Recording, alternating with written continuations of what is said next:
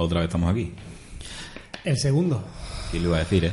Da como más calma, ¿no? Es- Es como el primero, igual te quedas ahí. Sí, es un ¿no? bluff. Bueno, hay que hacer el tres por lo ya- menos. Claro, ya el tercero ya hay que El hacerlo. tercero ya es- Bueno, ya tenemos cerradas las entrevistas del tercero y del cuarto, lo anunciaremos Eh, pronto. eso es, eso es. Pero de momento ganas. hoy, Elena, Elena Torras. Elena Torres, que ya lo hemos grabado, ha estado muy bien. Está muy y guay. Mucho mejor que el anterior para todos los que nos Por escucháis. parte de los entrevistadores, queremos decir. Sí, sí, no, no, por supuesto. Lucía estuvo fantástica. Fuimos A ver, nosotros. que no, este nos lo hemos preparado un poquito más. Con... Sí. Es que es curro, ¿eh? Pensábamos que, ah, podcast, todo el mundo hace podcast, no debe ser Ah, tan difícil. no, pues Joder. sí, un poquito de trabajo da. Digo, digo, y la verdad que ha sido una conversación muy, muy Sí, tú, la, tocamos- tú la conoces más, yo la he conocido un poquito más en la conversación y, oye, genial, la Un verdad. montón de temas de inversión, de startups, de formación para inversores y para emprendedores, del peso de las redes sociales, de la marca a la hora de captar inversión, del diseño. La verdad que ha estado completito. Ha estado Ha completito. estado, ha estado muy bien y además nos deja un, un regalito que os comentamos luego dentro del, del capítulo.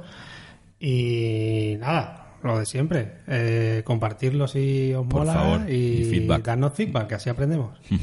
Vale. Muy bien, pues venga, vamos. Dale. Bla bla. Bla bla. Bla bla. Bla bla.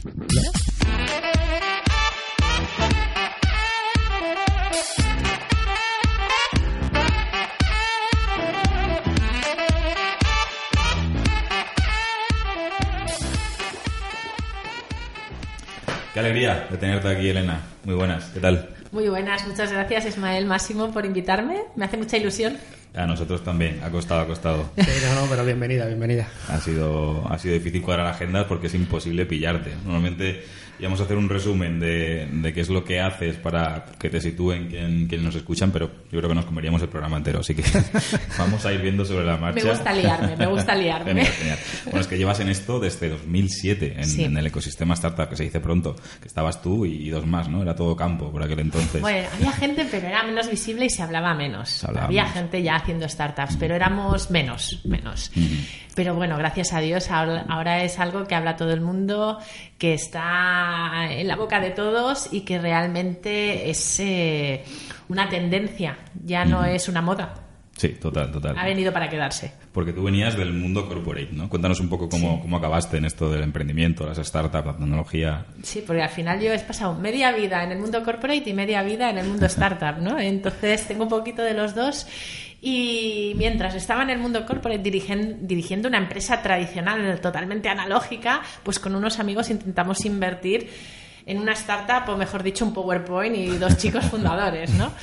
Y nada, la verdad es que fue algo emocionante y esto fue en 2007, pero mientras estábamos a- ahí definiendo qué íbamos a hacer con esa startup y filosofando los fines de semana, porque no podemos decirlo de otra forma, pues había gente haciendo dinero de verdad y una empresa que competía con, con esta startup fue vendida por 60 millones de dólares. Y quieras que la no. cara tontos, ¿no? Aquí. fue como, perdón, nosotros aquí el fin de semana filosofando y otros haciendo dinero de verdad. Y en ese momento, enero 2009, crisis, ¿no? Decido dejar la posición Buen de dirección general y decir, venga, voy a buscar dinero, no puede ser tan difícil. Y sí lo era. Vaya. Era más difícil Spoiler. de lo que pensaba. Aparte, con grifos cerrados nadie daba un duro, nosotros no facturábamos.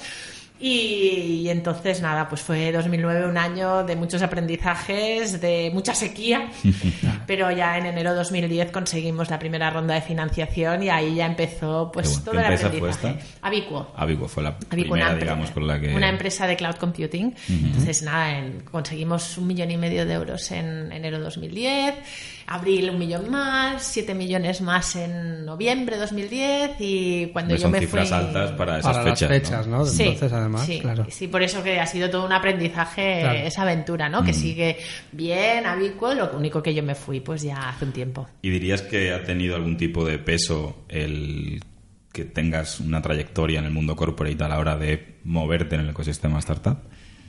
Mm, Define peso, ¿qué quieres decir? Si te ha condicionado de alguna forma, si a la hora de identificar proyectos con potencial, a la hora de dirigir bien A ver, yo creo que soy quien soy gracias a lo que he hecho antes, ¿no? Y al final somos gracias a las experiencias que hemos tenido. Y realmente, mira, he tenido la suerte que mi experiencia en el mundo corporate me dio una visión transversal de la empresa. Yo empecé en una Big Four, ¿no? En la auditoría, y ahí consolidé todos los conocimientos financieros, pues que luego fui a una consultoría de implantación no de estrategia de te hago el PowerPoint y ahí te lo dejo.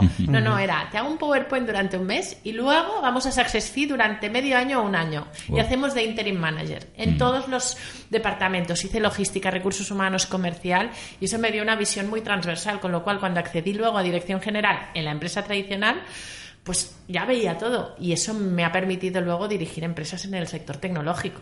Al final te da una base, pero yo creo que al final todos somos la suma de nuestras experiencias. Total.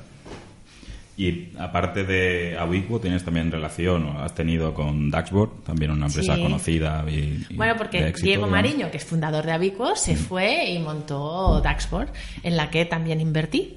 Y entre otras, porque he invertido en más de 9 o 10. Y algunas han salido bien y otras mal, pero Daxboard, por, por suerte, ha sido una de las buenas. Estuve en el consejo unos años y luego pues se vendió a New Relic. Y bueno, al final. ¿Qué pasa? Que empiezas a meterte en este mundo, primero co- como, emprendedora, cometí algunos aciertos, pero muchos errores y, y lo que quería era compartir esos errores y sobre todo, más que compartir el error, era decir, por favor, no hagáis eso, a ver si os ahorro tiempo, ¿no? Y entonces fue cuando empecé a mentorizar en diferentes No, aceleradoras, está claro que ¿no? mm, el acierto igual no se sabe cómo aconsejarlo, pero está claro lo que no debes hacer, ¿no? Lo que vas Exacto, aprendiendo. Es como, bueno, exacto. y no entonces esto, que es, sabemos que no funciona. evita eso que no funciona. Y empecé a mentorizar a muchas startups y ¿qué pasa? Que te acabas enamorando y acabé invirtiendo en un montón a través del vehículo mío que es Pau Capital. Que es tu De vehículo de People inversión. Always On. Hay que dar Ok. la cuña. De hecho, nosotros nos conocimos eh, con My Twin Place, un, un proyecto que era, la verdad que fue, fue muy bonito. Y, y ahí sí que, bueno, nosotros, antes de Soluble incluso, fue uno de los primeros, la- una ¿Ah, de las sí? primeras facturas de Soluble, se l- las emitimos a My Twin Place, un proyecto que ya, ya cerró, pero la verdad que también nos sirvió para aprender muchísimo. Y, y con ellos hacíamos una labor de, bueno, marca para desde el punto de vista más de, de diseño y programación. Estábamos Lauren y yo mano a mano como freelance. Y ahí entraste tú como mentora del proyecto y, y nos conocimos, ¿no? En ese sentido, ¿qué papel crees que juega el diseño en, en el éxito de, de un proyecto empresarial de este tipo? Yo creo que es imprescindible. De hecho, cuando doy cursos sobre cómo hacer un pitch, ¿no? Y para los emprendedores, cómo buscar financiación, una de las cosas que digo es que su deck tiene que ser sexy. ¿Por qué? Porque al final a los inversores recibimos un montón de proyectos. Y muchos sí te encuentras en un evento y se presentan, pero luego llegas al buzón ¿no? del mail y tienes, ay, qué bien haberte conocido, aquí tienes mi deck, ay, qué bien, aquí tienes mi deck, oye, por cierto, no nos conocemos, pero te envío mi deck, ¿no? Y entonces ves todos los decks y cuando los abres, no los miras con detalles, haces next, next, next. Entonces te tiene que entrar por los ojos Claro. y llamar la atención. te engancha de primeras, es complicado Exacto. no tener atención. Entonces, para mí creo que es clave y al final estamos en un, en un mundo a día de hoy que hay exceso de todo.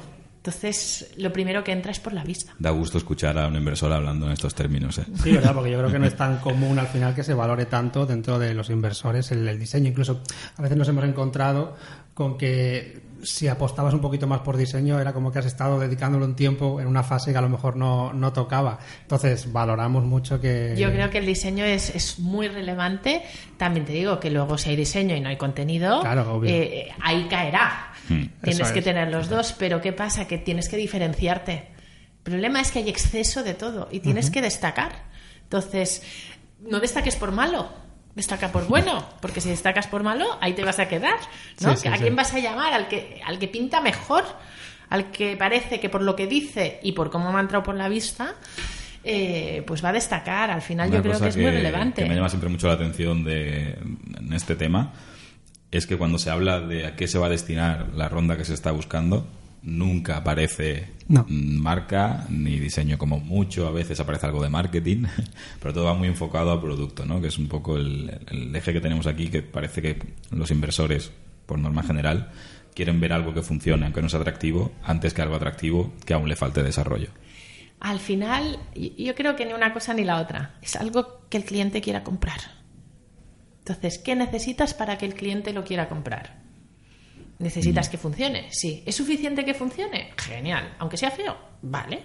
Pero normalmente para que te lo compren necesitas un mix de muchas más cosas. Y entre ellas es que el cliente lo, lo sienta agradable ¿no? y le entre por la vista. Yo creo que es una combinación de todo. Pero al final lo que quiero yo como inversora es que lo que me estés presentando, alguien te lo vaya a comprar y vaya a pagar por ello. Porque si no, no va a haber negocio. Total. Este tipo de formaciones que, bueno, acompañamientos, el compartir los aprendizajes que has ido teniendo, eh, la impartías ya desde, bueno, de hecho el primer trabajo que hicimos juntos fue, fue que me encargaste de rediseñar una presentación que recuerdo que me encantó además, donde hablabas de los distintos tipos de inversores que Te se podían el encontrar. contenido, pero era horrorosa como Bueno, la había hecho yo. afortunadamente, ¿eh? si hubiera estado bien, no hubiera tenido trabajo. Gracias a ti, ahora es preciosa. Ahora sigues utilizando esa presentación. Sigo Joder, pues- utilizándola desde 2014, se ha ampliado. Me acuerdo perfectamente, me hiciste 60 páginas. Sí, fue un, un fin de semana muy divertido. ¿eh? Y aparte era urgente, urgente, urgente, porque yo todo es urgente. Como siempre. Hoy tiene 186 esa presentación, pero con tu base, sí, ha escalado, ha escalado. Pero al final, gracias a que la base fue tan buena, ha podido escalar con, con una imagen que aún sigue siendo agradable, porque tú sabes Qué que bueno. yo crearla de cero no la creo muy bien. Necesito ayuda ahí para Bueno, crear. cada uno al final Imagen, que- Cada uno tiene su expertise. Exacto. Y la verdad, pues sí, sigo impartiendo esos cursos ya desde el 2014, ¿ves? ¿Cuántos años ya? Poca broma. Los Sí. cursos de, para emprendedores. de Es para emprendedores y para business angels. Y de hecho lo hago mix, mixto, ¿no? Intento que mis cursos atiendan tanto emprendedores como business angels o como futuros inversores o gente que tenga interés en conocer cómo funciona este ecosistema. Porque creo que entender desde los dos lados de la mesa hace mucho más poderoso el conocimiento, ¿no? No es lo mismo que te lo expliquen, tú tienes que hacer esto, que Claro. tú tienes que hacer esto, pero es que el que está escuchando lo que tú le estás diciendo piensa de esta forma y va a interpretar esto Y está aquí porque sentado. quiere esto y está aquí. Entonces se genera una discusión porque intento aparte siempre que sean grupitos reducidos Ujú. para que se genere esta discusión ¿no? y este intercambio de opiniones. Qué bueno. Y sí, eh, un poco es esto. es- Yo le llamo el funding and fundraising, ¿no? Que es al final invertir y buscar inversión y desde los dos lados de la mesa aprender qué es lo que tienes que hacer. Es la única manera de optimizar ese tipo de relaciones que, Sí. como sabemos, son muy, muy complejas. De hecho, aprovechamos para decir que mm, vas a darnos un descuento para este curso que, que estamos hablando para todos los que compartan Sí, todos en los que redes. compartáis luego en redes sociales el, el podcast, bueno, pues compartiremos un Además, descuento. esto no es sorteo, no es como No, las no, cajas no. de cereales. Esto es que comparta el podcast y está interesado en el curso. Si vienen de vuestra parte, Os, directos. os ponéis en contacto y, y lo vemos. Y luego, bueno, aparte de, de este curso, luego también me consta, porque hemos coincidido en varias iniciativas, que estás como mentora en, en, Sí. bueno, pues en Guaira y en otros muchos vehículos de este tipo. Me gustaría conocer tu opinión en cuanto a qué crees que caracteriza a una buena mentora, ¿no? Porque siempre hay mucho humo alrededor de la figura del mentor y a mí es una cosa que me sigue dando reparo poner en LinkedIn como tal. Prefiero siempre colaborador o, oye, yo cuento mis movidas aquí y algunas las escuchan y otras no. ¿Qué crees que hace a un mentor? Es que yo creo que hay cosas, es diferente un mentor que un advisor. ¿vale? Eh, un mentor es totalmente ONG, por decirlo de alguna forma, por amor al arte, donde si soy buena o mala mentora, eso no lo sé, lo tienen que decir los mentorizados, pero lo que intento hacer siempre es, eh, sin ningún interés, más allá, darlo todo, pero nunca decidir por, sino ayudar a que el otro decida, que se replantee, ¿no? Ah, ¿Te has hecho esta pregunta? ¿Has pensado de esta forma? Al final, yo creo que un mentor lo que te abre es las opciones en las que, que puedes tener o las que te puedes plantear. Pero quien tiene la última decisión es el mentorizado. Se trata de una guía, ¿no? O de decir, ya ha habido otros que han estado ahí, o no estás solo. Es acompañarte en ese camino. No es un consultor, un mentor. No, no tiene que hacer el trabajo por ti ¿ah? y no es un ejecutor. Es alguien que te acompaña en ese camino y como que te va abriendo los ojos y también te da el brazo para que te apoyes cuando te estás cayendo, ¿no? Y, te va abriendo con, con no opciones. estorbar ya es casi suficiente. Bueno, pero entonces ya no eres mentor porque no aportas, ¿no? Tienes Claro. que aportar más allá, ¿no? y, y dar opciones, es abrir oportunidades. Y el advisor es otro rol diferente. Entonces yo creo que en el momento que todo el mundo tiene claro eso, yo creo que, que a día de hoy está todo mezclado, ¿no? Sí. Soy mentor, pero son tanto. Ostras, no. Si eres mentor, es gratuito. Si, si es tanto, ya es otro rol. ¿No? y, y vamos a definir y ese rol que tienes que aportar. No, son compromisos distintos los Son que compromisos adquieres como distintos, advisor sí. o como mentor. ¿Cómo eliges a, a quién mentorizas? Y ahora lo que hago he reducido bastante porque al final el tiempo Claro. no da. Eh, con quien más involucrada estoy es con Barcelona Mentoring Program. Entonces cada año nos dan dos empresas para Vale. mentorizar y somos un grupito de tres mentores. Y a mí lo que me gusta de esto es que no es solo uno one to one, ¿no? Somos tres con una empresa y luego tres con otra empresa. Entonces son diferentes opiniones. Aparte somos perfiles totalmente diferentes. Ahí está lo rico, lo- ¿no? Al final. Claro, entonces enriquece mucho más al mentorizado porque se genera una discusión también entre nosotros, pero nunca llegamos a decidir opinar, sino lo que le estamos dando son más opciones. Claro. O sea, las que yo veo, más las que ve el otro, más las que le ve el otro. Y eso realmente ayuda mucho y quizá a día de hoy es el que mantengo más fijo. Luego ya hay mentorizaciones más ocasionales, ¿no? Pero las fijas son estas. Perfecto. Qué bien. Con todo esto aprendido, ¿no? Digamos, eh, te lanzaste a, a montar BWOM, que fue un proyecto que, bueno, nosotros seguimos de cerca porque creemos que, que lo hicisteis muy bien a, a nivel de marca. Cuéntanos un poco en qué consistía y ahora hablamos un poco de. Pues de BWOM. eh, es, es, ¿no? Porque aún te la puedes descargar en, en el Apple Store y en el Google Play, una coach digital para la salud de la mujer, pero focalizado mucho en prevención. ¿vale? Y, y la verdad es que queríamos cambiar un poco lo que era la salud de la mujer, romper tabús. Nosotros eh, decíamos que queríamos pasar de tratar la enfermedad a tratar la salud. ¿no? Y realmente somos reactivos a día de hoy. Cuando nos encontramos mal, oye, vamos cuando- corriendo a poner, a ver al médico, a poner solución. Pero es que hay muchas cosas en la salud de la mujer que si nos las explicaran cuando somos jóvenes, no, llegaríamos a tener que ir corriendo al médico en según qué momentos, ¿no? Hombre, no puedes descartarlo 100% el médico, No. te va a seguir teniendo trabajo, pero, pero sí que hay muchas cosas que podrías reducir. Y entonces teníamos que evangelizar. Entonces, para evangelizar necesitábamos crear marca y hacer mucho ruido, porque al final era crear una nueva necesidad. Y eh, también ha sido tanto lo bueno que hicimos como lo malo, ¿no? Empezar por evangelizar y con poco dinero. Si quieres evangelizar, ten mucho dinero, ¿no? O, y si no, lo otro empieza con algo que ya existe, consigue la clientela y luego evangeliza. Es uno de los aprendizajes que, que, que hemos tenido. Pero al final, el tema de la marca era muy relevante para conseguir abrir ese mercado que, que, necesitaba conocerse. Teníamos que romper tabús. Hicimos unas pegatinas muy, Allí muy divertidas. De vez en cuando me aparecen entre libretas y Yo, yo que los conocí aparecen. por ahí, al final fue, estabais en todos sitios. Al final salía Sí, por... era An Orgasm a Day keeps the doctor away, Sí, ¿no? sí. Estaba un lema que fue memorable. Pero era una manera de, oye, rompamos tabús, pongamos sobre la mesa, hagamos reír. Qué mejor manera que crear Claro. marca que haciendo reír, ¿no? O sacando una sonrisa a alguien, porque entonces luego apetece hablar. Y bueno, ahí no, no empezamos de la forma ideal. Y eso pues quizá ha hecho Bueno, que ahora que tengamos que frenar Poca y gente esté empieza de la inactiva. forma ideal, o sea, eso va intrínseco al, al emprendimiento. Pero muchos errores por el camino, algunos aciertos y de todo se aprende. Eh, ¿Crees que la evangelización que tuvisteis que hacer en aquel momento era porque el, el ecosistema estaba muy verde en aquel momento? ¿O el sector estaba muy verde? ¿O no había todavía cultura eh, por parte de los posibles o las posibles clientas de, esa necesidad? Bueno, yo creo que nos encontramos, empezamos haciendo un test nosotros, ¿no? Y entonces todas las mujeres que venían a nuestra aplicación tenían que contestarnos unas preguntas. Y la mayoría descubrían que lo que tenían, los síntomas que tenían, les pasaba a muchas mujeres. Y sin embargo, les daba vergüenza compartirlo hasta con su médico en muchos casos, porque creían que solo les pasaba a ellos, que estaban haciendo algo mal, que aquello. Y realmente, pues estamos hablando de síntomas que igual tenía el 65% de la población femenina. Wow.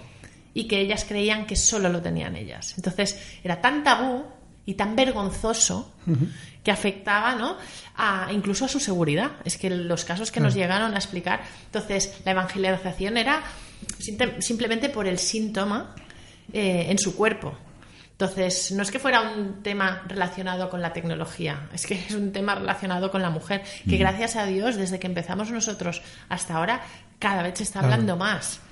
Pero cuando empezamos no se hablaba tanto Claro. y teníamos que, tuvimos que hacer ese push. Sí, sí. Se puede contar como éxito en ese sentido. Sí, ¿no? Y llegamos a más de 200.000 mujeres, que oye, poca broma, y en algo diferentes países. contri- contribuido a que esto esté ahora un poquito mejor, desde luego, seguro que sí. Gracias por Seguro darnos que- un poquito seguro- de ese mérito. Seguro que sí, claro. Seguro. ¿Por qué fases pasó, pasó el proyecto? ¿O ha pasado Pues, el proyecto? De todas, ¿no? Al final, mira, yo te diría que la euforia y la tristeza cada día. Varias veces al día. No, diferentes cambios de modelo de negocio, eh, foco de a quién te Al final estábamos en Digital Health, que en 2015 se empezaba a hablar. No, no es como ahora. Ahora todo el mundo es Digital Health y Digital Health es un hype. Pero en 2015 eh, empezabas. Eh, tema de la mujer, que ya es un tema que también, digamos que ahora también, salud de la mujer y las mujeres estamos en boca de todos, pero en 2015 no. Después queríamos unos temas muy tabú, que eran sexuales, incontinencia Claro. urinaria, que era otro tema que tampoco estaba en boca de todos. Entonces, bueno, si vas sumando, ahí nos equivocamos en querer atacarlo todo de golpe Ajá. y, y no era el momento. Entonces, quizá tendríamos que haber empezado por algo que la mujer ya conocía y que ya se estaba gastando dinero, porque al final lo que necesitábamos es que alguien pagara por ello. Entonces, contestar, ya te digo, llegamos a 200.000 mujeres, nos contestaban las preguntas y llegaron a utilizar la aplicación. Pero luego a la hora de pagar ya es otro tema, ¿no? Ah, claro. Mm, Más aquí. Sí. Muy bien. Si tuvieras que resumir los aprendizajes que te llevas oh, de Big One, ¡Wow! Resumir. Resumir. Venga, voy a intentarlo. Uno es eh, mirar el momento cuando lanzas algo, ¿no? Estudiar muy bien tu mercado. Entender si te van a pagar por ello, porque igual la necesidad existe. El tema es, eh, ¿esa necesidad realmente es algo que se va a convertir en algo por lo que te paguen? Son dos cosas diferentes. Después, eh, los compañeros de viaje, ¿no? Entender muy bien con quién vas a hacer ese viaje y, y tener las conversaciones difíciles al principio. Después, el tema de la inversión, dosificarla. Es decir, sí que está bien tener más dinero al principio, porque yo creo que cuando estás innovando no es lo mismo un copycat, ¿no? Que cuando quieres innovar en un sector necesitas mucho más que validar. Necesitas tener dinero por si el plan A no funciona, ir a por el plan B o el plan C porque tienes que pivotar hasta que encuentras el que te funciona. Y por eso, como no sabes si el plan A te va a funcionar o el plan B o el plan C, necesitas dosificar muy bien cómo gastas el dinero. Y no sé, es que aprendizajes yo creo que da para un libro, ¿eh? Pero Pues oye, por, resumir, igual lo tienes ahí ya. por resumir, ahí lo dejaría. Qué bueno. Una de las cosas, precisamente por el foco que tenía el proyecto, pero me consta que también el, el equipo eh, estaba formado en su mayoría por mujeres, ha sido el impacto del proyecto en la visibilización de la mujer en, en el ecosistema tecnológico del emprendimiento, ¿no? ¿Cuántas mujeres formaban el equipo de...? Al final de éramos todas menos su nombre, el CTO, que estaba encantado de estar rodeado de CTO, curioso, CTO. ¿no? Sí. Igual Bueno, claro. es reflejo de cómo está el papel Sí, de, de la intentamos mujer. en- buscar mujer CTO y nos costó muchísimo. Pero también te digo una cosa, si algo también aprendí ahí es que los equipos diversos son mucho mejores. Ni solo mujeres, ni solo hombres. Diversos, porque la riqueza de la diversidad de pensamiento es lo que hace crecer el, el equipo, la empresa, el negocio, todo. Entonces, ya iba bien, queríamos, in- de hecho, si hubiéramos seguido, teníamos planes de incorporar más hombres que quisieran también unirse ¿no? a un proyecto de salud íntima femenina, pero que no es tan fácil. muchos tabúes también por nuestra parte de que Claro, tampoco es tan eso, ¿eh? fácil, ¿no? Pero es en la diversidad. No me acuerdo que me habías preguntado. No, esto que. el- cómo estaba formado el equipo, Ah, vale. más que contestado. Hablando del tema del, del papel de la mujer en el ecosistema, ¿cómo dirías que ha sido la evolución desde que empezaste en 2007, que era todo campo, hasta hoy?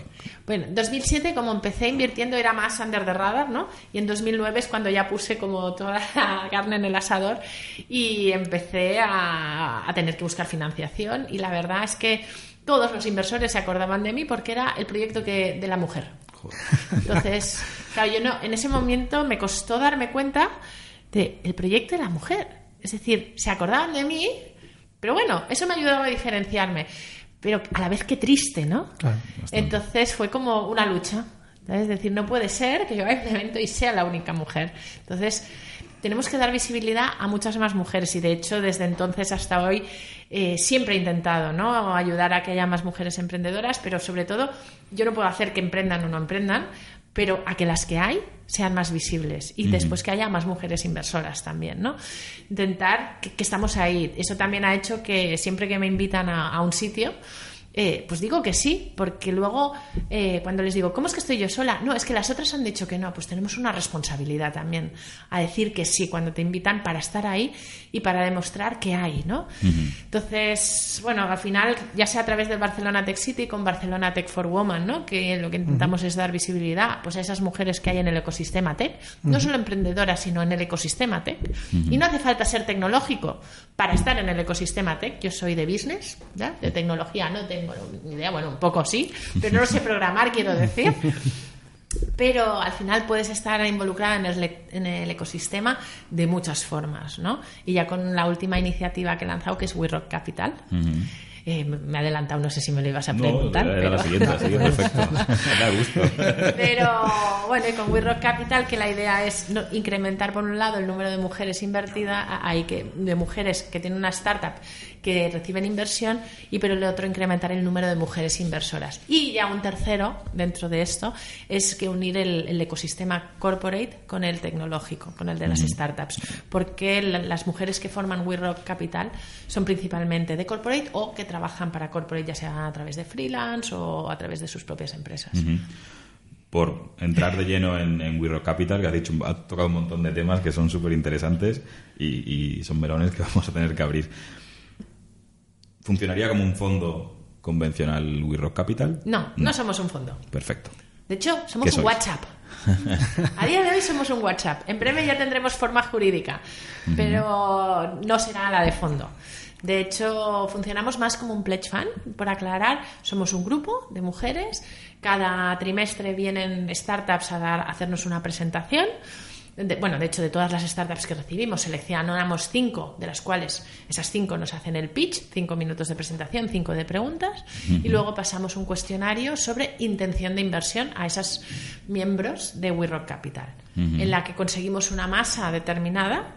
Ahí le decimos a la startup, oye, hemos conseguido una intención, que no compromiso de inversión, de este importe. ¿Te interesa seguir con nosotros?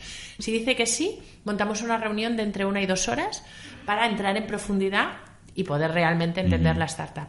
Y después pasamos un siguiente cuestionario donde es compromiso de inversión. Es decir, ahora que ya la hemos analizado en profundidad, quieres seguir y en qué importe. Y con eso luego ya empezamos el proceso pues de negociación y de unirnos al proyecto de la startup. ¿Qué requisitos hay que cumplir para formar parte de We Rock Capital? Tiene que ser un proyecto tecnológico, escalable, eh, tiene que tener una mujer en el equipo fundador, no hace falta que sea la CEO, y eh, tiene que tener un impacto. ¿vale? No quiere decir que sea un proyecto social. Tiene Vale, que tener uy, un impacto. Esto es importante. ¿Qué diferencias hay para ti entre impacto y Pues proyecto social? creemos que a día de hoy no tiene sentido montar un negocio en el que no hagas algo positivo, algo positivo para la sociedad y no hace falta que, que sea todo el 100%. Puede ser que eh, consigas mucho dinero y luego eh, tu manera de tratar a tus empleados sea de una forma ¿no? que, que realmente esté generando un impacto pues en esos empleados o que estés realmente o que destines un porcentaje a lo que sea. Yo creo que todos tenemos que tener una conciencia del mundo en que vivimos y que si no lo cuidamos lo vamos a destrozar.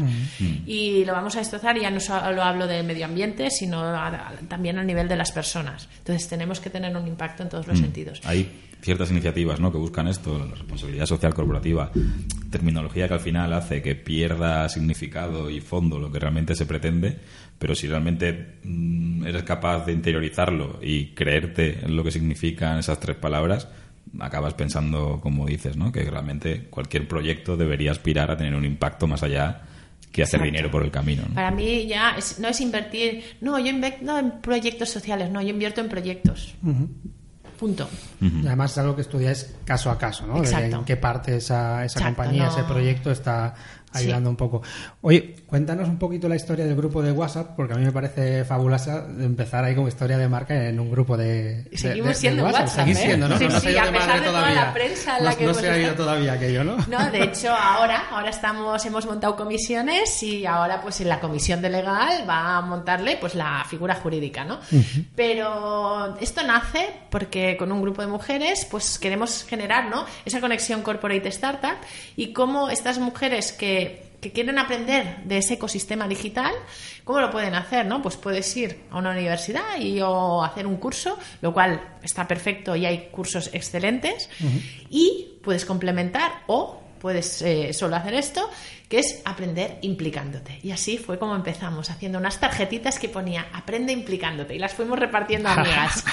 ¿Eh? Bien. Aprende implicándote, ¿quién quiere? Y a esto se unieron 15 personas Bueno, y mira. hicimos un chat. Un WhatsApp de 15 personas de aprende implicándote. Y entonces hicimos una reunión en el, que hice un- una pequeña parte de mi curso de el ecosistema. ¿Cómo es el ecosistema? ¿Qué es una startup? ¿Qué es un business angel? ¿Qué es un venture capital? Y de ahí fue, venga, y busquemos proyectos. Y, de a- y eso fue el 5 de septiembre del 2018. Y el 15 de octubre del 2019 habíamos- hemos recibido unos 13 proyectos y 5 ya nos presentaban. Entonces, eh, bueno, a partir del boca a oreja, de repente en pocos meses éramos más de 60. Y fue como, uff, esto se nos ha ido de las manos Se está poniendo serio. frenamos y ahora al último trimestre que cumplimos un año dijimos, oye, vamos a poner ya un orden y vamos a decidir cómo queremos crecer, cómo, quere- cómo queremos que sean las nuevas mujeres que se incorporen a ese chat, pero que luego va a tener una forma jurídica. Tenemos que crear una web, ¿no? Pues eh, bueno, un mail, lo tenemos mail, a la, gente nos envía cada uno. Y lo único que creamos fue nues- nuestro Instagram. Hombre, Hay que empezar por lo WhatsApp clave. ya, el Y el Instagram. logo, ¿eh? que con nuestros dedos de We Rock. Y, y la marca, que aparte fue muy bonito porque el nombre, el logo, el nombre de We Rock salió de todas, ¿no? Ajá. O sea, hay una persona dentro del grupo, que es Cristina Massax, que pues ayuda en temas de naming, nos hizo una sesión de naming. Ah, muy bien. Y entonces todas definimos los valores, se nos separó en grupos, cada una aportó, luego votamos y el más votado es el nombre que tuvimos. Luego, eh, pues con Cristina y con Arancha Ruiz nos hicieron una sesión de marca, que son dos We Rockers también, porque al final se trata que entre nosotras también Claro. compartimos nuestro conocimiento. Hicimos sesión de marca. Otra vez nos separamos en grupos, no sé qué, y en los tres grupos en los que nos separamos salieron los mismos valores Bueno, que era flexibilidad y acompañamiento. Entonces, realmente lo hemos trabajado todo juntos, ¿no? O juntas en este caso. Y todo lo que estamos creando lo creamos entre todas, ¿no? Y ahora pues las comisiones, pues cada una, oye, pues la- las que saben, ¿no? Pues van a crear la- esa personalidad jurídica. ¿Qué tiene que hacer una mujer que quiera formar parte de, de este grupo? Como WeRocker. Pues contactarnos a través de Instagram a día de hoy, porque no tenemos nada más. Y lo que hemos hecho ya en diciembre hicimos una sesión informativa explicando qué, so- qué somos, porque de pe- o sea, pedimos mucho compromiso de tiempo. Parte del dinero que puedas tener que invertir, que ese es poquito, con- ¿no? Eh, eh, comparado con otros grupos, o al final lo que nosotros queremos ser grandes por el volumen que podemos juntas, pero no por el volumen individual, ¿no? Pero sí que damos un- una dedicación de tiempo, porque al final es aprende implicándote. Claro. Y solo si dedicas tiempo es como aprendes. Porque una vez hemos invertido en esas startups, luego hay que dedicarle tiempo para ayudarlas. Y realmente ahí intentamos que se cumpla. De momento solo tenemos una invertida y se está cumpliendo. Pero es que también hay que dedicar tiempo a crear We Rock, a Claro, crear claro. esto que somos, porque lo es estamos creando juntas. ahora mismo. Entonces, bueno, ahí lo explicamos un poco, pero es Y contactar y, le- supongo le que la mayoría de, de estas mujeres son están trabajando en corporate, ¿no? Y tienen algún tipo de conocimiento adquirido por estar trabajando ahí que aportan luego al Correcto, grupo, ¿no? al ¿Qué, final qué motivaciones somos- les mueve para al final Mira, estar ahí al dentro? final tenemos más de 20 sectores eh, representados y diferentes especialidades. Y la motivación es que, como dice mi amiga Arancha Ruiz, somos exploradoras, queremos aprender más. ¿No? Y al final se trata de aprender del ecosistema digital, de acercarse y tender puentes, ¿no? Ese Ajá. tender puentes entre corporate y startup. Y qué mejor manera de hacerlo que, que uniendo esfuerzos, ¿no? Y aportando valor a alguien que está empezando, ¿no? Y generando un impacto así. Sí, sí.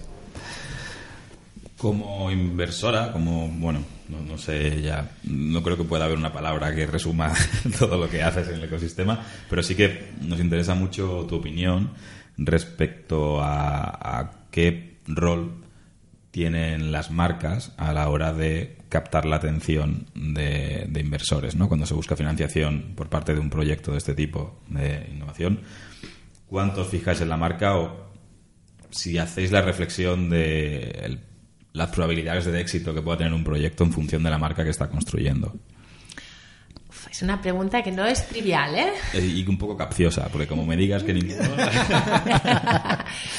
A ver, solo la marca no es suficiente. ¿Vale? Eh, es verdad que si eres un proyecto que está de moda, quiere decir que te has creado una marca y por lo tanto, como mínimo, lo vas a mirar. Porque no vas a dejar pasar algo del lo ya el que hecho de que te suene de otro contexto ya te hace prestar Claro, un poco más atención. al final yo como inversora si, mm, si algo suena me lo voy a mirar para ver si es interesante, pero es lo mismo que si ese proyecto me llega por cinco vías diferentes. Quiere decir que me lo tengo que mirar. Claro. ¿vale? Tendría que mirarme todos, pero vas a priorizarlo.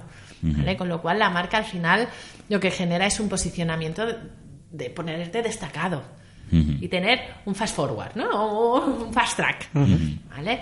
Pero luego tiene que haber algo detrás, ¿vale? Esto por un lado. Luego esa marca, según el posicionamiento que hayas conseguido, porque puede ser que hayas conseguido posicionamiento entre los inversores, pero no entre los clientes. Es que ay, la marca la puedes tener Claro. posicionada diferente, ¿no? Entonces, luego, vale, y ahora, con tus clientes, ¿cómo estás posicionado? Es decir, la marca te ha ayudado a conseguir eh, más clientes, te ha ayudado a que te vengan más ventas. No es, no es lo mismo es un B2C si es un B2B, como si consigues las cosas de forma orgánica o tienes que pagar. Si eres un, ay, si eres un B2C, oye, y tienes que estar captando clientes porque orgánico no tienes nada, es decir, que no tienes marca. ¿Vale? Tienes captación, eso quiere decir que va a ser un, un fondo, ahí, un pozo sin fondo. Sí, sí, ¿Vale? total. Porque vas a tener que poner dinero de captación todo el rato. Tienes que construir marca para que el cliente te venga. ¿Vale? Con lo cual la marca es importante, depende de qué negocio va a pesar más o va a pesar menos. Tiene un lugar, no es el único. No podemos estar más de acuerdo. Pues, otra pregunta que se me ocurre a mí, eh, ahora que el ecosistema ya está más maduro y los proyectos son mucho más activos y abundantes que en el 2007 y en el 2009, empiezan a pelearse ellos por los fondos más que los fondos por, por los proyectos. ¿Crees que los propios fondos están apostando bien en marca a la hora de hacer lo mismo que tienen que hacer las startups y los proyectos a la hora de elevar un poco esa mirada? Es decir, ¿crees que ellos mismos están trabajando bien en, en ese sentido? ¿Que deberían hacer ser un poco más sexys a, a la hora de llegar a los proyectos? Te voy a responder en general. Sí, ¿vale? sí. Pero me gusta que me hagas esta pregunta porque yo hace años que voy diciendo que el, el dinero se ha convertido en una commodity. Y realmente hay que diferenciarse. Y, y los buenos emprendedores tienen su plan A, su plan B, su plan C y su plan Z de quién tiene que ser el inversor del plan A, el del B y el del, del C, ¿no? Y un poco en referencia a esa comparativa con animales que, que hacía, que me comentabas de mi blog, ¿no? Al principio, que al final los inversores se están creando una reputación. Y eso es una marca. Claro. Y el buen emprendedor quiere ciertos eh, inversores y otros no los quiere. Entonces, es eh, muy relevante crearse una marca como inversor, y al final es lo que hemos hecho en We Rock Capital, ¿no? También eh, posicionarnos, pero luego tenemos que cumplir, porque al final nuestra reputación va a llegar antes que nosotros, ¿no? Y, tú puedes crear una marca maravillosa que como no cumplas, se te destroza en un momento. Entonces, tiene que ir alineado, pero estoy 100% de acuerdo en que hay que ir un paso más allá, porque el dinero ya no es suficiente. Es qué más vas a aportar. Y tienes que decir qué es lo que vas a aportar. ¿Cómo te vas a diferenciar del resto de dinero? ¿No? ¿Cómo me vas a acompañar en este viaje? Porque al final, una vez entras como inversor en mi startup, son muchos años que vamos a estar juntos. ¿Vas a ser pasivo, ¿no? De los que yo llamo los tortugas. o, o vas a ser el, el delfín que me aporta conocimiento, o vas a ser el perro que es el que me acompaña, ¿no? El mejor amigo del hombre, el que está ahí en esos momentos malos y me va a ayudar a superarlos, o vas a ser el mosca que me está tocando las narices todo el rato. El inversor mosca como concepto eh, siempre me ha causado muchas ternuras. Y hay otros, ¿no? Pero un poco por, por entender. Entonces, Sí. eh, hay que crear esa marca, pero es que luego hay que mantener esa reputación. Suena muy, muy interesante. Em, tenía por aquí apuntado que hace un poco más de un año fuiste nombrada como una de las 30 personas del mundo tech español que seguir la pista en Twitter. Poca broma, ¿eh? Vaya presión, ¿eh? Y luego, bueno, en el ranking estaba Álvarez Payete, estaba Ana Botín, o sea que no, no es un ranking cualquiera. Hace- me hizo mucha ilusión ese ranking, ¿eh? Eh, bueno, y luego aparte, cada semana hay un nuevo ranking de mujeres influyentes donde aparece Elena Torres. o sea, Claro, claro. Entonces, ¿qué lugar ocupan las redes sociales en, en tu vida y sobre todo en, en tu marca personal? Eh, utilizo mucho las redes sociales. Yo te diría, yo soy más fan de Instagram porque me gusta transmitir con imágenes y me gusta compartir aquello que estoy viviendo. Y al final, sí que es verdad que hubo una, una época en que utilizaba más Twitter, luego Facebook, luego Instagram y al final vas definiendo cuál es tu lugar. Yo utilizo la red social para transmitir quién soy, ¿no? Y qué quiero conseguir. Y, y cuando empecé a utilizarla, me daba mucha vergüenza. y entonces ponía lo que comía. Porque pensaba, si no salgo yo. Y pongo lo que como porque es como lo más interesante que he hecho hoy. Y me daba mucha, mucha vergüenza. Y luego, poco a poco, fue, empecé a decir, bueno, pues que lo que he hecho hoy no ha estado mal. He ido a este evento y entonces ponía el evento en el que había estado, pero yo aún no aparecía, ¿eh? porque seguía dándome mucha vergüenza. Y ponía, he estado en este evento y ha sido muy interesante lo que han dicho.